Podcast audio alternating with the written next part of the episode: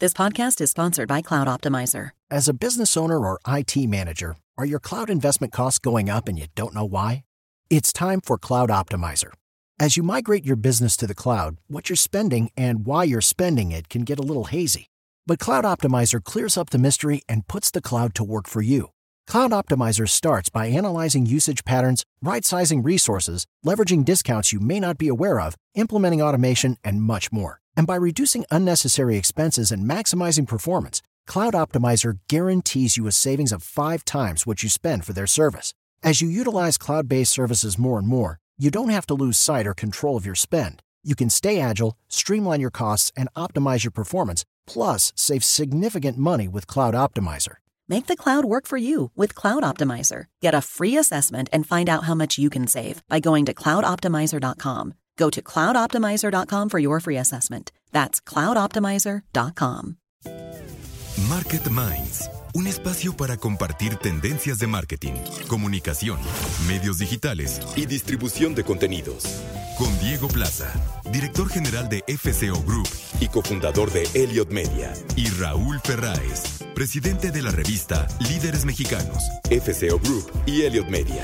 88.9 Noticias. Información que sirve.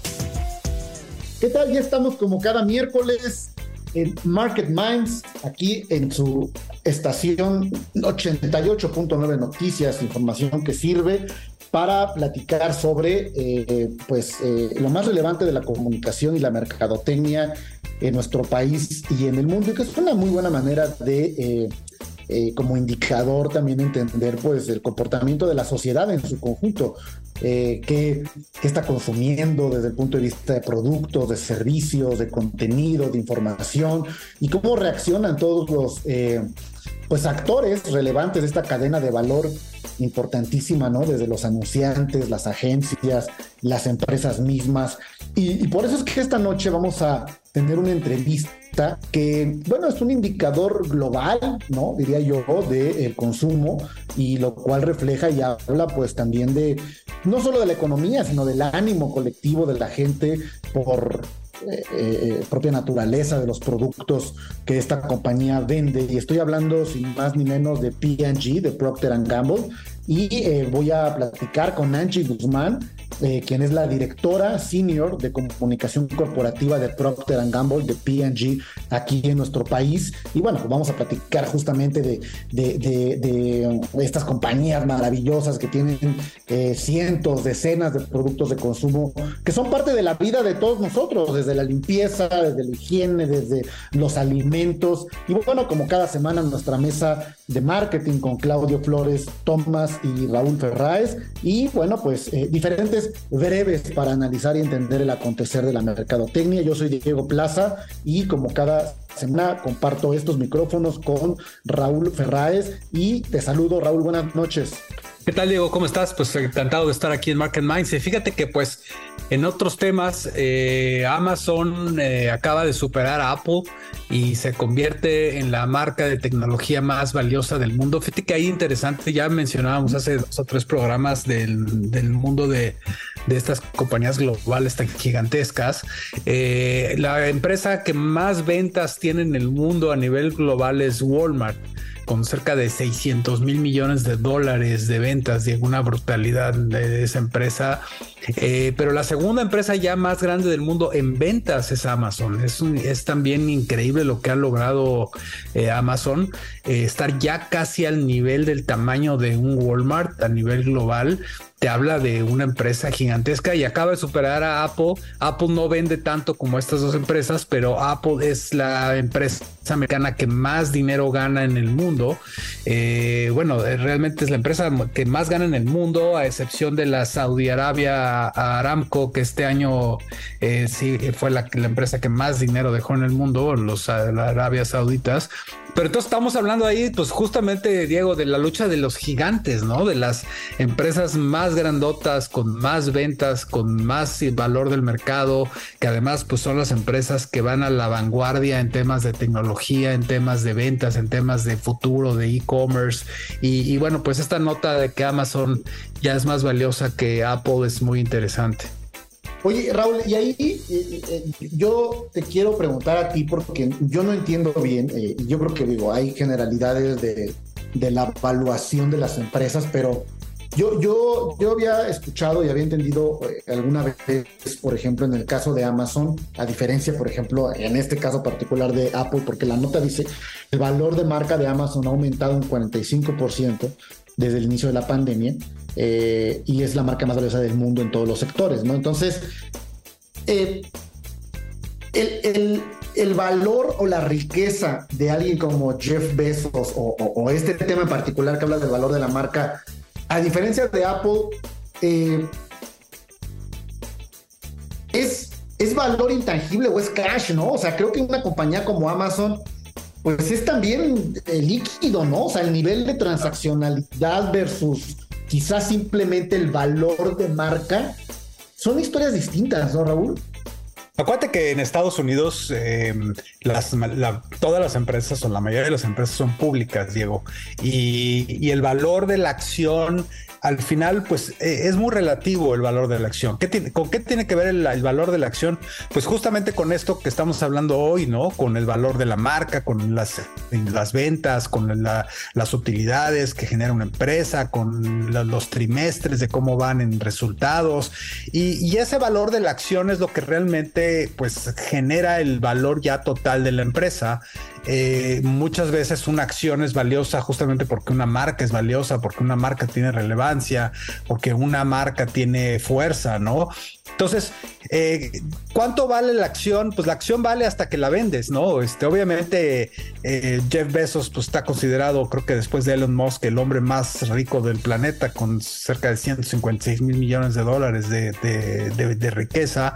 Y, y, finalmente, pues parte de su riqueza se calcula en base a la cantidad de acciones que él tiene de Amazon y lo que en ese momento valen en el mercado. Si ahorita las decidiera él vender todas, pues quién sabe si alguien las comprara, ¿no? O quién sabe si al tratar de venderlas el valor caería. Eh, acuérdate que el tema de la bolsa y, las acciones, tops pues también es, un poco relativo, ¿no? Pero realmente son buenos indicadores del desempeño y finalmente de la confianza que tienen los inversionistas y los mercados en esas empresas y en su desempeño. Y justamente los valores que se generan, pues son en base a la confianza que tiene en gran medida eh, estos mercados, ¿no? De inversión y de, y de inversionistas, ¿no? Entonces e, es, interesante, Diego. Sí, y, mira, hay una, cambiando de tema, Raúl, rápidamente, eh, yo, yo, yo, pienso que hay muchas estrategias de marketing ¿no? y, de, y de, de, distribución, sobre todo en particular, de distribución y de atención, que pues hoy crecen de, manera, yo diría, casi descontrolada a través de las diferentes medios digitales y una de ellas pues es los mensajes de texto, ¿no? Los SMS. Pero yo siento que eh, a, veces la realidad misma termina por regular, ¿no? También eh, este tipo de iniciativas porque sinceramente es muy desgastante, no sé si te ha pasado a ti, que te llegan mensajes SMS de todo, desde el seguimiento de las cosas de un servicio, que eso lo puedes agradecer, ¿no? Como de su pedido ya se entregó, pero también de promociones, de informaciones, obviamente eso da espacio a mensajes de pues, que ya no sabes si son fraudulentos o no. Pero bueno, pues la importancia de este marketing masivo por SMS, sí, sí es una conexión directa que garantiza que los clientes vean los mensajes casi de inmediato, lo que puede brindar a las empresas pues una tasa de respuesta instantánea es correcto en comparación con otros métodos como un email o inclusive las redes sociales. Pero hasta qué punto también eh, está terminando por ser demasiado al grado que pues ocurre el efecto contrario, ¿no? Terminas por ya no hacer caso o, bloquear todo, ¿no? Yo recibo mensajes y bloqueo, bloqueo, bloqueo. Entonces, bueno, son dinámicas de marketing que están ahí que pues yo siento que se van regulando con la, con la propia realidad. No si a ti te pasa lo mismo, que te llegan mensajes de todo. Pues no, no tantos, pero sí, sí es muy molesto. La verdad es que justo lo hablábamos ahora, eh, lo vamos a hablar en la mesa con Claudio, de, este tema de la privacidad y lo que significa eh, también las empresas que acaban más bien hartando al consumidor en vez de generando un efecto positivo de, venta, ¿no? Y acabas odiando a ciertas empresas porque te están molestando y molestando cuando tal vez no es algo que deberían de hacer, ¿no? Y, finalmente, Diego, antes de ir al corte, pues eh, está pasando como todos los veranos que hay una desconexión digital evidente durante el verano, eh, seguramente mucho porque pues la gente está distraída, está viajando, está en vacaciones eh, y, yo creo que muchas de las estrategias que hemos visto como ahorita que está volviendo a hablar de Amazon, del Prime Day, estos días, todo, pues tiene como objetivos justamente trata de conectar a las personas, pero sí volvió, a pasar este verano que cae de forma importante el, tema de las ventas online. La gente está distraída, la gente está pensando en otras cosas. Seguramente si analizas los números de la industria del turismo, el verano es un buen momento, ¿no? Porque todo el mundo está buscando justamente ya no qué comprar, sino a dónde viajar, a dónde ir, qué paquetes hay, a qué hoteles llegar. Eh, y bueno, pero se, se genera este, este fenómeno que además creo que es muy lógico y la industria lo tiene muy bien establecido, estos ciclos que se dan, ¿no? Del verano, de, las ciertas vacaciones, de Semana Santa, luego viene fin de año, y ciertas fechas, obviamente, como el Día de la Madre, el Día del Niño, regreso a clases, en fin. Creo que hay una, un patrón de consumo más o menos establecido y lo que está pasando este verano, pues vuelve a confirmar que efectivamente la gente está pensando en otras cosas. Eh, nuestra mesa de análisis, como todos los miércoles. Claudio Flores, ¿cómo estás, Claudio? Qué gusto saludarte. Un gustazo estar aquí en Market Minds, querido Raúl, en nuestra mesa de análisis de tendencias de marketing. Pues fíjate que el tema del geomarketing y el marketing de, de proximidad creo que cada vez está redefiniendo mejor la forma en la que las compañías hacen sus estrategias y redefinen los lugares eh, en los que generan impactos en base a muchas cosas. Eh, es interesante porque yo creo que nunca antes en la historia habíamos tenido un mundo más global que el que tenemos hoy en día. Es impresionante, ¿no? Puedes literal ya comprar cosas en cualquier parte del mundo, puedes eh, comprar productos, tienes impactos eh, tal, tal vez, no sé, Claudio, ¿y tú qué opinas? Tal vez una de las barreras más grandes que veo en el en esta globalización de los temas comerciales, pues un poco es el idioma, ¿no? Pero, pero aún así creo que es muy salvable, ¿no? Ves empresas chinas o eh, alemanas o eh, brasileñas, pues teniendo sus páginas en donde puedes escoger el idioma en el que quieres comprar. Eh, pero, pero el tema del geomarketing viene también a poner un énfasis en la forma en que los datos geográficos, los análisis demográficos, socioeconómicos, también te ayudan a comprender mejor el comportamiento del consumidor y por ende tomar decisiones de marketing mucho, mucho más informadas. Y de esta forma, pues tus estrategias son más efectivas porque el público objetivo en cada área geográfica no solo importa en dónde está, sino pues justamente qué tipo de público es y qué piensa y cuáles son sus hábitos culturales y, y obviamente qué idioma habla, pero también cuál es su, su nivel socioeconómico. Eh, eh, es un fenómeno, ¿no, Claudio? Sí, la verdad es que este es, diría yo, otro de los elementos que ha traído ventajosamente para quienes hacemos y ejecutamos marketing, Raúl, nuevas herramientas para entender que también dónde se encuentra nuestro consumidor, nuestro cliente, es muy importante. ¿Qué es el geomarketing para quienes nos están escuchando, eh, Raúl? El marketing es una metodología, una técnica que utiliza los datos geográficos, los análisis demográficos y socioeconómicos de nuestros clientes para comprender mejor el comportamiento de nuestros consumidores y, como bien decías, tomar mejores decisiones de marketing. Voy a poner algunos ejemplos. Eh, McDonald's, por ejemplo, lo ha hecho de manera muy efectiva. es una categoría muy interesante porque tiene puntos de venta donde lo que busca es finalmente influir en ese, en ese tema de punto de venta. Burger King o su competidor también ha hecho este tipo de trabajo. ¿De qué se trata? Es, imagínate que tú vas sobre periférico, Raúl, eh, encuentras tráfico aquí en la Ciudad de México y eh, pero de repente te llega una notificación de que más adelante a, a 500 metros hay una salida donde puedes pasar a, a una cadena digamos de hamburguesas comprar tu hamburguesa y regresar al tráfico.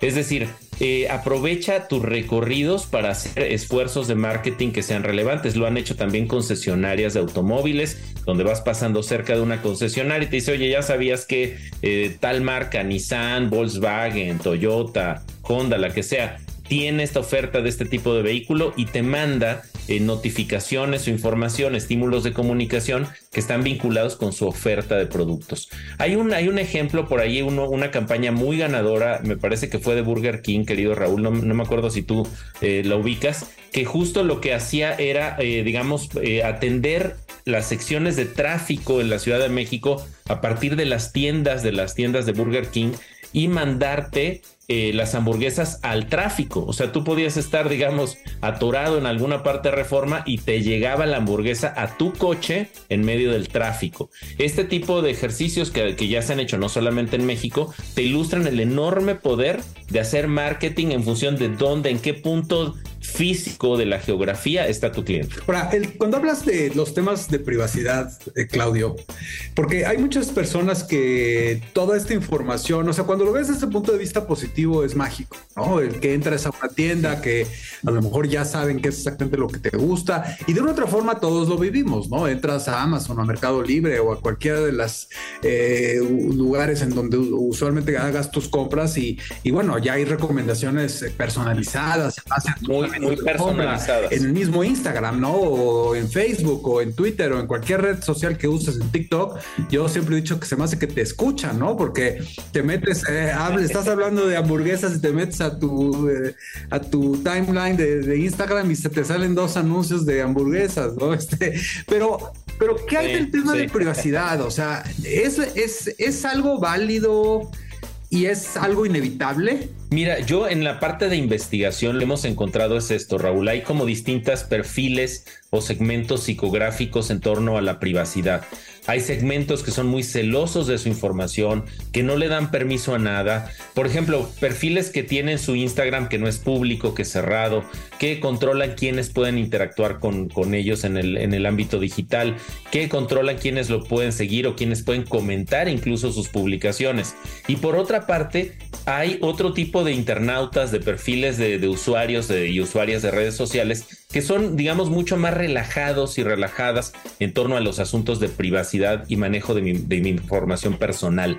Me parece que ahí también hay otra segmentación psicográfica que tiene que ver con personas a las que no les importa ceder la privacidad de sus datos o incluso la propiedad de sus datos a cambio de obtener satisfactores, ¿no? De participar en trenes del mame, Raúl. Recordemos cuando se puso de moda usar filtros y tenías que que bajar una aplicación, la FaceApp, si te acuerdas, y había gente que decía, bueno, a mí no me importa dar mi data y mis fotos con tal de, de, usar y de probar esa, esa, ese feature, esa característica que tiene alguna, alguna aplicación o alguna red social. Ahorita está muy de moda, eh, querido Raúl, seguramente, no sé si ya lo hiciste en TikTok, el filtro de la vejez eh, donde te pones, digamos, el filtro y pues puedes ver cómo te vas a ver en dentro de 20 o 30 años. Usualmente es muy deprimente, querido Raúl, pero hay personas que les gusta. No, si tienes 18 años, si tienes 18 años no te importa, ¿no? Sí, pero si ya tienes 50, ya, ya, ya se ve menos, menos optimista, querido Raúl. Entonces, pero eh, yo creo que esto también de alguna manera está segmentando a las audiencias que son más relajadas con esos asuntos y, no tienen problema en ceder eso a cambio de una mejor experiencia, una mejor curaduría de información, incluso de ofertas comerciales, como bien decías en Instagram. Pero también hay otros segmentos psicográficos que dicen, no, no, no, no, no, no, no, de mí no tienes ni el nombre, ni la foto, ni la dirección. Ahora hay una parte que es inevitable, ¿no? Y es como si entras a un arenero a jugar y no quieres eh, no, que llenarte de arena. O llegas a una playa y no quieres que tengas un de arena, ¿no? O sea, si, si estás, si quieres tener un celular, si quieres surfear las redes sociales, si quieres hacer una llamada por celular, pues tienes que saber que vas, va, hay una, hay un tema de cierta información tuya que vas que, que por sistema se va a compartir y vas a tener que compartir. Si no, entonces, pues eh, rompe tu celular y habla solamente por teléfono. No, o sea, hay una parte que también, no sé, siento que, que, personas no entienden que, que si juegan, pues, pues te manchas, ¿no? Porque es parte también del juego, ¿no? Yo, yo lo que creo que la clave en el tema de, geomarketing, eh, eh, Claudio, es un poco la responsabilidad de las empresas de cómo usan toda esa información y toda esa data, ¿no? Y cómo logramos que esa data no se convierta en una molestia para, para el consumidor, sino al revés, en un beneficio, en hacerles la vida más fácil, en hacerles la vida más placentera, en hacerles la vida, pues como el ejemplo que pusiste, ¿no? Un gran ejemplo, ¿no? O sea, cómo, cómo toda esta información y la interacción que las empresas a través de toda esa data tienen contigo se convierten en, valores agregados y no en molestias, ¿no? Como que te esté hablando la, el, banco cada tres días para ofrecerte una tarjeta de crédito y ya les dijiste cinco veces que no te interesa. O sea, yo creo que ahí está la clave. ¿Tú cómo ves? Sí, coincido contigo, Raúl. Yo creo que es muy importante que si el, si el cliente, el usuario o el consumidor está cediendo su información para recibir mejores ofertas, pues tener hacer un buen uso de esa información para que las ofertas realmente sean interesantes, pertinentes y satisfactorias para esos clientes. Eh, me parece que ahí está el, el intercambio, el trade-off es yo te doy mi data, confío en que me la cuides, Confío en que mantengas la privacidad de mi información a cambio de que me des una mejor oferta, una mejor comunicación y que en todo caso me ayudes, me ayudes a tomar mejores decisiones de consumo, querido Raúl. Y que no me estés molestando, ¿no? Que es lo que y que no me estés intenseando, incordiando o esto que llaman entre los niños un concepto muy ochentero, querido Raúl, que era el pester power, ¿no? La capacidad de, de los niños de incordiarte hasta conseguir lo que querían. Pues pareciera que los que venden tarjetas por teléfono creen eso, querido Raúl. Muy bien, Claudio, pues se nos acaba el tiempo de la mesa. Como siempre, muy interesante platicar contigo. Te agradezco mucho tu presencia y nos vemos el próximo miércoles. Nos vemos el próximo miércoles aquí en Market Minds. Como ya saben, cada semana una entrevista sumamente relevante con las y los líderes que están atrás, frente de las marcas, de las historias, de las conversaciones, pero sobre todo creo que de las emociones que recibimos como consumidor que nos invita a ir hacia una marca. Creo que eh, el otro día platicaba yo con algún colaborador que hablábamos de en qué industria estábamos, ¿no? Si en la industria de los medios o en la industria automotriz. Yo le decía, estamos en una industria de las emociones.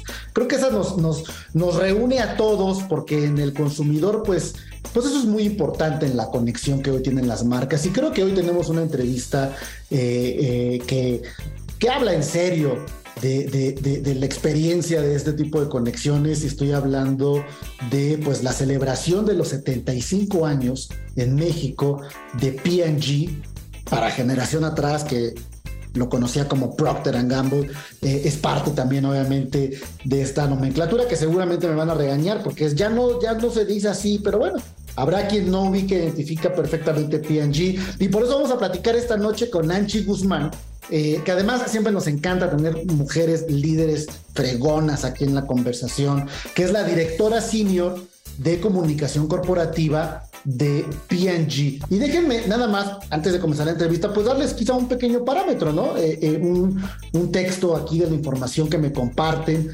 alrededor de estos 75 años, pues 99% de los hogares de México utiliza al menos un producto de P&G todos los días. Es parte de la vida de las familias y bueno, pues de qué estamos hablando? Estamos hablando de marcas, eh, eh, eh, obviamente que tienen que ver con detergentes como Ariel, shampoo Pantene, Gillette, pastas de dientes Oral B, pero bueno, es una gran celebración y lo celebra anunciando una gran inversión de más de mil millones de pesos para establecer un nuevo centro de distribución. Angie, buenas noches y bienvenida a Market Minds. Hola Diego, qué gusto estar aquí. Muchas gracias por la invitación y el espacio para platicarles de esta celebración, que como tú dices, las emociones son sumamente importantes y nos llena de emoción eh, poder llegar a este hito en México. Oye, ¿qué significa eh, como organización, ya desde el punto de vista de, pues sí, de la comunicación corporativa, de, la vida empresarial de la organización, eh, celebrar 75 años, Angie? Bueno, pues como tú lo dices, es un gran hito, ¿no? Y, y, no solo por la celebración del aniversario como tal, sino porque lo hacemos en un momento con resultados de negocio y organizacionales extraordinarios, ¿no? Hemos venido creciendo en los, en los últimos años como tú lo dices, los consumidores mexicanos nos han premiado con su preferencia y efectivamente casi estamos presentes en el 100% de los hogares de México con alguna de nuestras marcas, lo cual nos llena de orgullo, de agradecimiento, pero sobre todo con un gran compromiso con todos nuestros nuestros clientes, nuestros socios comerciales. Entonces, es algo bien importante, eh, sobre todo pensando que hace 75 años nosotros fuimos la cuarta eh, subsidiaria internacional de P&G. Empezaron obviamente en Estados Unidos, después fue Canadá, Reino Unido, Filipinas eh, y después vino México. Empezamos con una marca de aceite llamado Canario y con 40 empleados, ¿no? Y hoy con mucho orgullo te podemos decir que somos 7 mil empleados en México, 30 marcas, eh, dos centros de distribución y como tú lo mencionaste, eh, próximamente un nuevo centro de, distribución. Eh, tenemos seis plantas de manufactura. Entonces, bueno, ha sido una, una historia de innovación y de crecimiento a lo largo de estos años, de lo cual estamos muy orgullosos y muy, muy agradecidos con el mercado mexicano por su preferencia. Angie, hay una, hay una digamos, a veces un comentario, ¿no? En el, eh, colectivo de los mercadólogos, de los publicistas, de los estudiantes también de estas disciplinas o eh, profesionales que dicen, compañías como Procter, pues es una escuela de marketing, ¿no? Eh, en el sentido, pues, pues de la dimensión propia que implica los productos de consumo, ¿no? Este, todos, pero es una dinámica de de, altísima convulsión, de dinamismo, de velocidad, por dominar el anaquel. Que la gente diga, ese producto me gusta. Obviamente estoy simplificando el esfuerzo en algo así, pero ¿qué hace que P&G México sea diferente justamente a sus competidores de clase? O sea, ¿qué es lo que justamente hace que ganen esa batalla en el anaquel? Claro, bueno, yo te diría que primero es nuestro foco en los consumidores, ¿no? En P&G tenemos como un mantra, eh, perdóname que lo diga en inglés, pero así es como lo decimos, consumer is the boss. El consumidor es nuestro jefe, ¿no? Entonces, todo lo que nosotros hacemos se basa en insights de consumidor y pensar cómo podemos mejorar su día a día a través de estas pequeñas innovaciones con nuestros productos, ¿no? En segundo lugar, yo te diría que es la innovación, eh, ¿no? Y, por darte algunos datos, eh, a nivel global invertimos cerca de 2 mil millones de dólares eh, en innovación a través de investigación y desarrollo, creación de nuevos productos o simple y sencillamente pruebas en los diferentes mercados que nos va a permitir llegar mejor al anaquel, llegar mejor con mejores productos. entonces, la innovación está en el ADN de P&G, ¿no? Nosotros hemos sido pioneros en pastas, eh, ¿no? Como, ahorita, como tú lo mencionabas, Oral B con fluoruro de estaño. Inventamos la primera eh, toalla con alas, con Always. Entonces, esta innovación siempre ha estado en nuestro ADN y seguimos haciéndolo, ¿no? Eh, el otro diferenciador que yo te diría es son nuestros propósitos, valores y principios, ¿no? Nosotros los llamamos nuestros PVPs y es básicamente hacer siempre lo correcto, ¿no? Nosotros tenemos, tratamos eh, de actuar con una ética y con una responsabilidad de hacer siempre lo correcto y esto se vive en el día a día. Eh, y no menos importante, tú lo decías, nuestra organización, ¿no? Entonces, tú decías, es reconocido P&G como esta escuela de marketing. Eh, sí, efectivamente, mira, algunos datos de, de, de, una revista que salió recientemente en Estados Unidos es 10% de los CEOs de la lista de Standard Poor's 500 vienen de P&G. Entonces, eh, bueno, es un número relevante, ¿no? Si nos consideramos un, semillero de, talento eh, y por eso es nuestro pilar más fuerte, ¿no? Incluso hay un CEO de hace mucho tiempo de P&G que decía, incluso si nos quitan nuestras marcas, nuestros activos y nuestro dinero, pero nos dejan a nuestra gente, nosotros podemos reconstruir eh, el negocio. Entonces, para nosotros es el pilar más fuerte, es esta educación, ¿no? Mucha gente entra desde que son scholars, desde que están estudiando todavía en la universidad y se, y se han seguido desarrollando hasta llegar a grandes niveles eh, en la organización, ¿no? Algo que nos llena de orgullo, por ejemplo, es el caso de Víctor Aguilar, que es el Chief eh, Innovation eh, and R&D Officer. Entonces, él está en el equipo de liderazgo global y él es mexicano. Entonces, ejemplos como eso tenemos. Yo te diría que, que esos son eh, nuestros eh, diferenciadores, pero como siempre con base en la superioridad, ¿no? Nosotros siempre queremos ofrecer productos superiores. Y, regresando a la, a la, dinámica, obviamente, de, comunicar, de conectar, de, ganar esa última milla también frente al, consumidor en términos de preferencia del producto, con todos los diferenciadores que nos planteas. Pero creo que hoy, eh, vamos, ha existido, pero creo que hoy más que nunca, eh, esa última milla a veces tiene que ver con eh, una historia de significado que le pones a la marca alrededor del propósito, ¿no? Es decir, pues sí, sí tiene todo lo que el producto me da, pero hay una causa también. Y eso a lo mejor es el último cuarto que me dices, ese producto me gusta porque se identifica con lo que yo creo, con mis causas. Y el marketing de propósito hoy es justamente relevante en ese sentido. ¿Cómo están ustedes impulsando esos principios, eh, ese propósito a través de las marcas? Mira, para nosotros, como te platicaba, ¿no? La parte de principios, valores y propósitos es bien importante y lo, y lo tratamos de llevar en todo lo que hacemos, no solo en nuestras marcas, sino en todo lo que hacemos eh, como empresa pero sin lugar a dudas estamos conscientes de nuestra responsabilidad eh, siendo una compañía tan grande. Eh, lo hacemos a través de proyectos eh, con socios comerciales, por ejemplo, con Save the Children, con Fondo Unido, con, con algunas de las fundaciones de nuestros socios comerciales como Soriana y Walmart. Hemos hecho campañas como Juntos por un Mejor Mañana, Tu Super con Causa, que nos permitió ayudar a, a traer siete nuevas ludotecas eh, y beneficiar a más de 4.000 niños, pero también lo hacemos con nuestras marcas, ¿no? Es importante utilizar la voz de nuestras marcas.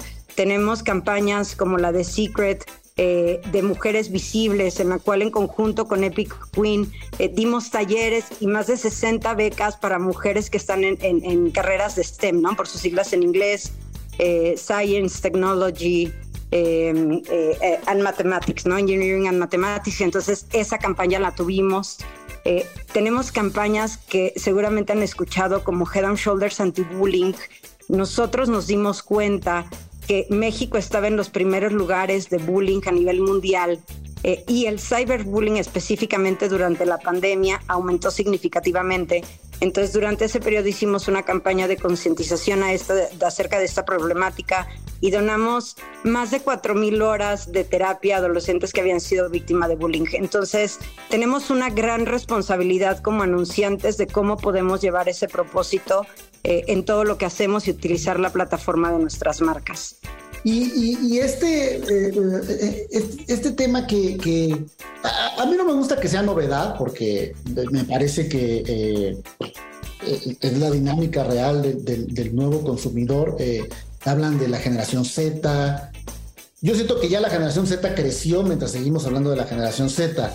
Entonces, pero los jóvenes, los jóvenes y la tecnología, o sea, es decir, hoy tienes un nivel de aproximación pues distinto ante las nuevas generaciones o no necesariamente jóvenes.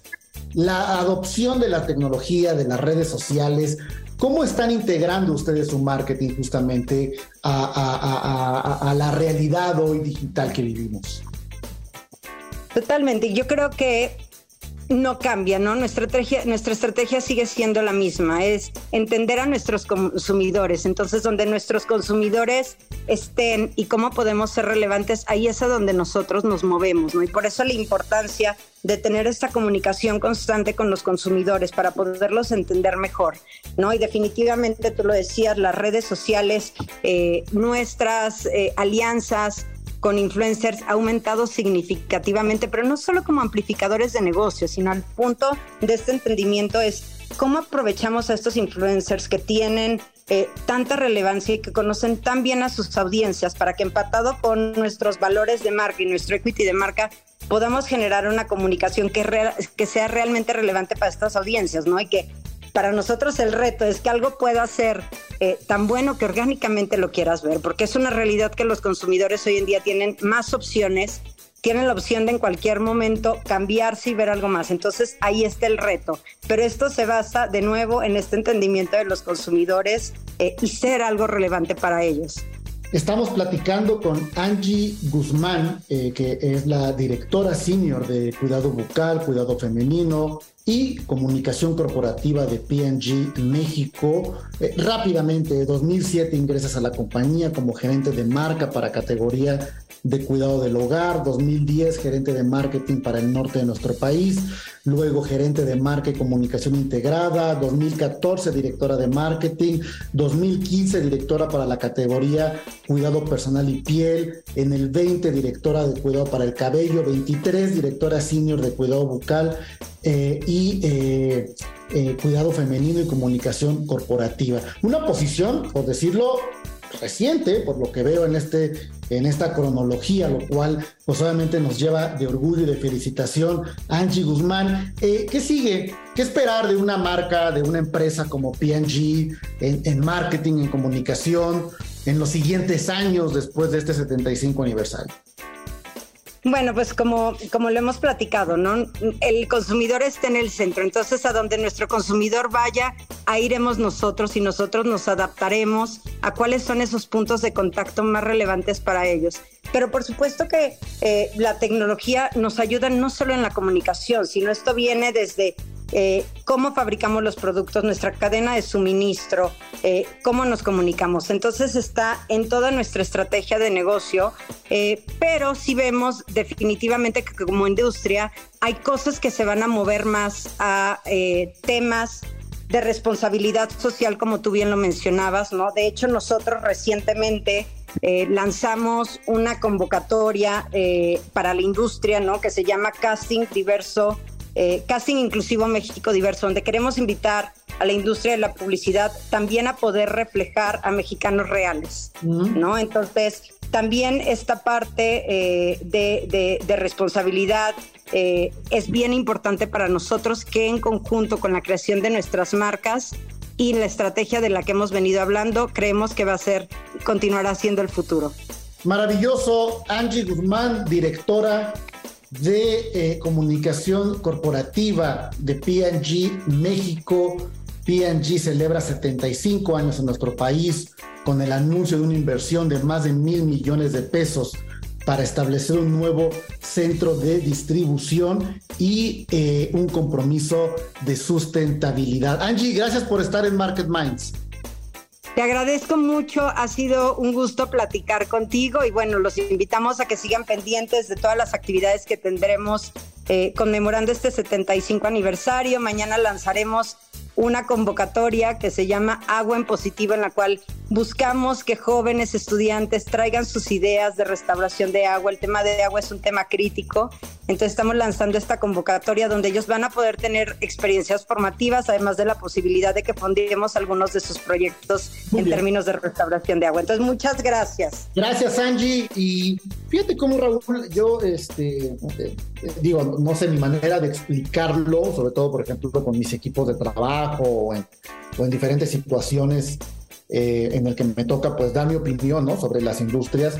Yo siempre digo lo, que, la novedad es, cíclica, ¿no? Es decir, eh, a través del paso de las generaciones, eh, muchas cosas que a lo mejor para, para mí, para ti, para quienes nos escuchan, que quizás rebasan los 40 años, pues hoy, hoy vemos con, con, cierta curiosidad cómo las generaciones más jóvenes están descubriendo cosas que, pues que ya existían, ¿no? O ya habíamos consumido nosotros, ¿no? Como, eh, eh, como algo normal. Y, es a lo que me refiero con la novedad cíclica, ¿no? El hecho de, de que para un joven de 15 años, pues quizá una revista impresa es pues algo padre, ¿no? Algo novedoso, algo distinto en medio de tanta digitalidad de la vida, ¿no? Y a lo mejor nosotros decimos, es una revista, pero creo que toda generación tiene derecho a su novedad, ¿no? Y, muchas de las cosas, pues, es el regreso a los fundamentales. Esa era la expresión que quería compartir, cómo regresamos también ahí y como decía esta expresión que, que escuchaba el otro día, ¿no? De todo es diferente, pero nada ha cambiado. Y justamente hago este, este comentario porque pues el texto y la editorialización de las ideas, es decir, la escritura propia de una idea, eh, más allá de un corto texto o de un posteo, estoy hablando de un blog, pues de una columna, de un editorial, pues, pues sigue siendo muy importante y para las empresas un blog se convierte en una herramienta imprescindible para la estrategia de contenidos de la marca, es decir, un blog bien trabajado eh, puede tener un impacto positivo en la empresa de muchas maneras. Es un poderoso componente clave de cualquier estrategia de marketing digital, pudiendo aumentar los clientes potenciales en un 67% y hasta conseguir un 97% más de enlaces en la web. Es decir, yo me veo atraído por una publicación, ¿no? Eh, un medio de atención, la red social, eh, alguna publicidad, llego a la página, pero, pero quiero saber más y necesito contenido valioso y alguien lo tiene que escribir y necesitas tener un equipo eh, que trabaje muy bien ese editorial, que me amplíe el contexto de la marca y creo que estos fundamentales pues van a seguir siendo, Raúl, no sé qué opinas. Sí, sí, sí, sin lugar a dudas creo que es importante.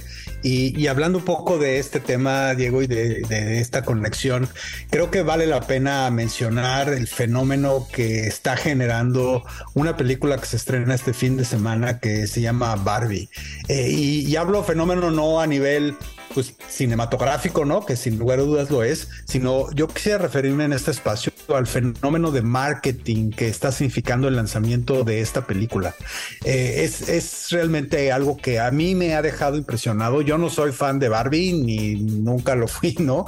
Este, conozco la marca, la ubico perfecto, pero ahora que están eh, sacando esta película y veo la cantidad partnerships que han hecho con otras marcas que están brandeadas con temas de Barbie. O sea, Diego, nomás para que nos demos una idea, es la vez que más em, productos, más marcas diferentes se han unido a una campaña de lanzamiento de una película, como, como en esta ocasión con una marca, ¿no? Nomás por mencionar algunas, por ejemplo, en temas de de comida, se unió Pink Lemonade, se unió un Frozen Yogurt, se unió a una campaña de helados, se unió Burger King con una hamburguesa especial. En temas de moda, Bloomingdale sacó una marca especial, una línea especial de Barbie, Gap también, eh, Croc sacó un zapato, una, un Croc eh, rosa de, de Barbie.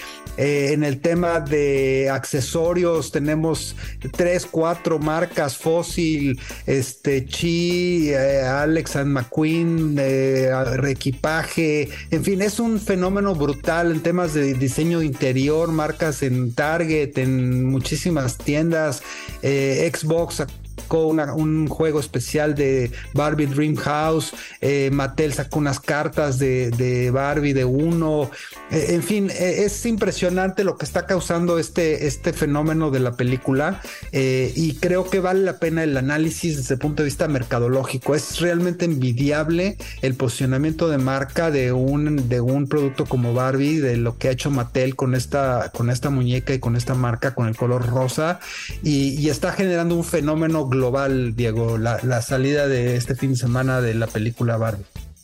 Y, fíjate que también el, hecho de que todas estas marcas, como mencionas, se suban al poder de otra marca, ¿no? Y a la estrategia, habla de, de la necesidad que tienen las marcas o la sociedad o todos los partners que mencionas de ser parte de una historia extraordinaria. ¿no? O sea, a veces a ti mismo como marca no te alcanza para hacer una historia extraordinaria en la vida de las personas, pero la historia de la marca Barbie lo es.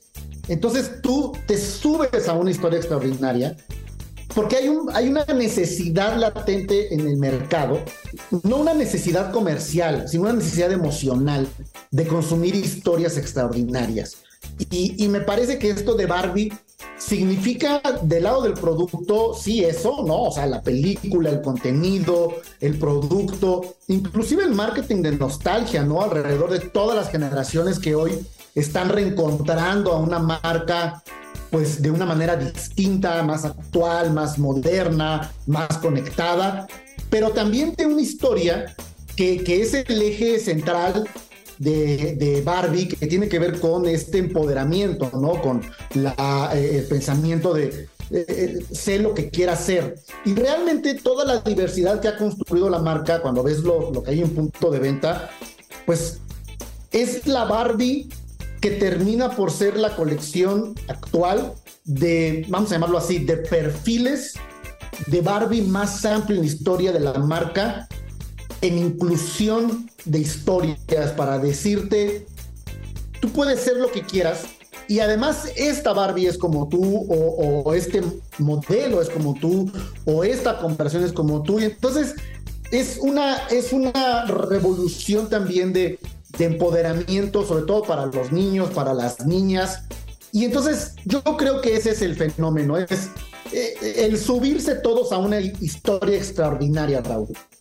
Exacto, y, cómo se apropian, por ejemplo, del color, ¿no, Diego? O sea, veía yo un espectacular, un outdoor que era solamente rosa y la fecha del estreno de la película. Y, y, todo mundo sabía que eso era Barbie, o sea, eh, que una marca se apropia así de un color es algo insólito, ¿no? Creo que pocas marcas pudieran pensar en tener algo así tan contundente como un color. En fin, el fenómeno de Barbie en términos de mercado de mercadológicos es un fenómeno que hay que estudiar porque ya quisiéramos todas las marcas lograr lo que está logrando Barbie en estos momentos, ¿no? Poner una conversación a nivel global con una película, lograr eh, un, un marketing tan viral, tan brutal, tan de deseo y que además cientos de marcas se sumen al lanzamiento de tu, de tu producto en un esfuerzo conjunto, pues de, como dices bien, subirse al trending, ¿no? De lo que va a pasar en los próximos días.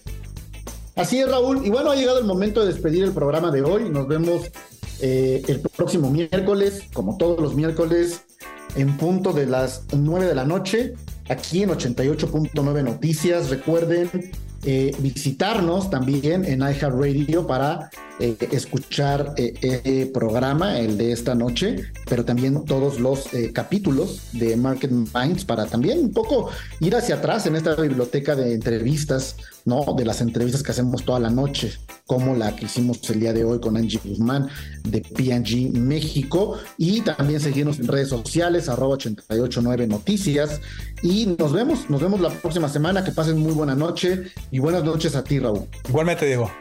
Esto fue Market Minds, un espacio para compartir tendencias de marketing, comunicación, medios digitales y distribución de contenidos. 88.9 Noticias. Información que sirve.